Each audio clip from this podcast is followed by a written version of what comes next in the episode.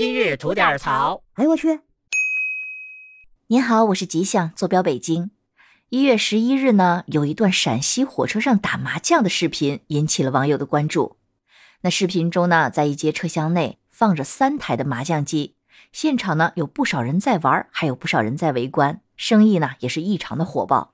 当事人赵女士称啊，这是当地多家旅行社专门定制的旅游专列，增设了麻将机也是为了打发旅途的闲暇时光。列车呢一共有两节车厢，经过了专门的改造。可以唱卡拉 OK，也可以打麻将，而他呢是第一次体验在火车上打麻将，感觉非常的开心。其实啊，除了这趟列车，之前在中国新闻网上也曾报道过，四川的熊猫专列也增设了安全智能电子锁、智能服务系统、观景长桌，可以点歌、可以影音娱乐、USB 充电装置、恒温淋浴系统等各种人性化的服务设施。是集交通、住宿、餐饮、娱乐、会议等多种功能为一体的移动酒店，所以深得大家的喜爱。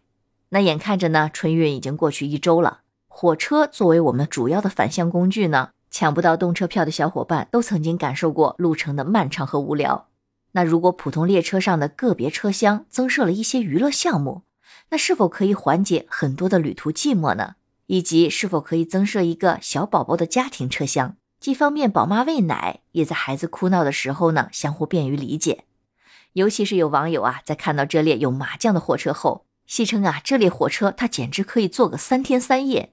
不过问题又来了，如果手里的牌马上就要糊了，但是列车快到站了，那是不是还要做巨大的心理斗争呢？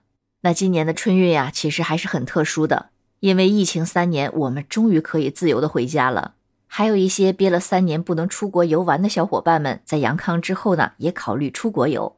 但是最近的新闻呢，我们也能看到，很多国家对我们中国过去的游客都不是很友好。那对于这样的国家呢，我相信大家也是不稀罕去的。而像泰国这种表现出很大诚意的国家来说呢，我觉得礼尚往来也是 OK 的。今年春运还与众不同的一点就是啊，有一些城市的新冠阳性高峰还是没有过去的。因此啊，在选择返乡的交通工具的时候，也是要多一点考量的。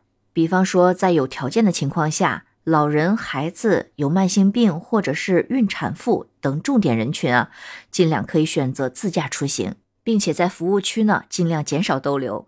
而乘坐飞机、火车、公共汽车等交通工具时，一定要全程的佩戴口罩，在口罩内用吸管喝水，也是个不错的选择。总之呢，就是希望大家可以平安健康的回到家中与家人团聚。那您在春运中有没有遇到什么开心或者吐槽的事情？都欢迎在评论区里留言，也期待您的点赞和关注。那今天就先到这儿啦，咱们回见。